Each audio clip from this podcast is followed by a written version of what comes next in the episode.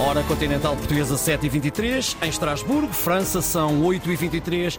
É o nosso destino no fuso de hoje, Frederico. Rumamos, Ricardo, a esta cidade francesa que fica bem perto da fronteira alemã. É lá que está a repórter Inês Martins. Bom dia, Inês. Começamos por falar dos muitos turistas no Mercado Natal de Estrasburgo, que é um dos mais conhecidos e mais visitados da Europa.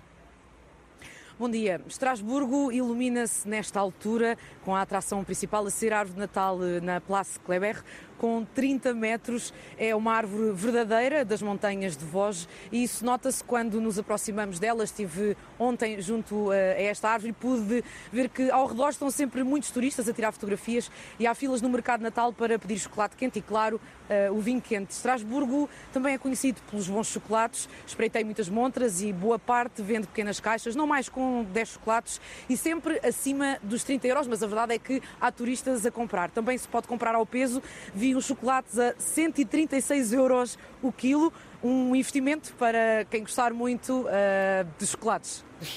Estrasburgo é também, Inês, a sede formal do Parlamento Europeu e hoje por aí vão ser debatidas as conclusões da COP28.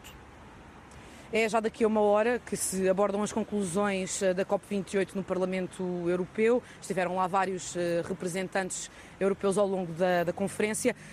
Este é hoje o ponto essencial da agenda por aqui, em Estrasburgo, e dá-se então por terminado o último plenário do ano, que arrancou eh, na segunda-feira e ficou marcado com a atribuição do prémio Sakharov a mulheres que lutam pela liberdade no, no Irão.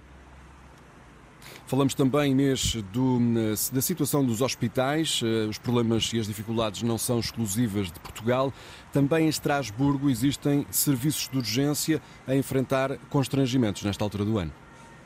É disso que se fala agora aqui na comunicação social, de um sindicato que denunciou à Justiça o congestionamento das urgências do Hospital Universitário de Estrasburgo e também à semelhança de Portugal, como referiste, a falta de melhorias nas condições de trabalho dos eh, cuidadores.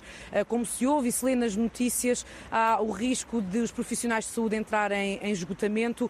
Na comunicação social, eh, o sindicato que fez a denúncia diz que também é um perigo para assistir os doentes. Aqui moram mais de 200 70 mil pessoas e existem dois serviços de urgência, mas nesta altura do ano parece que a população cresce mais um pouco com o plenário do Parlamento Europeu e os mercados de Natal.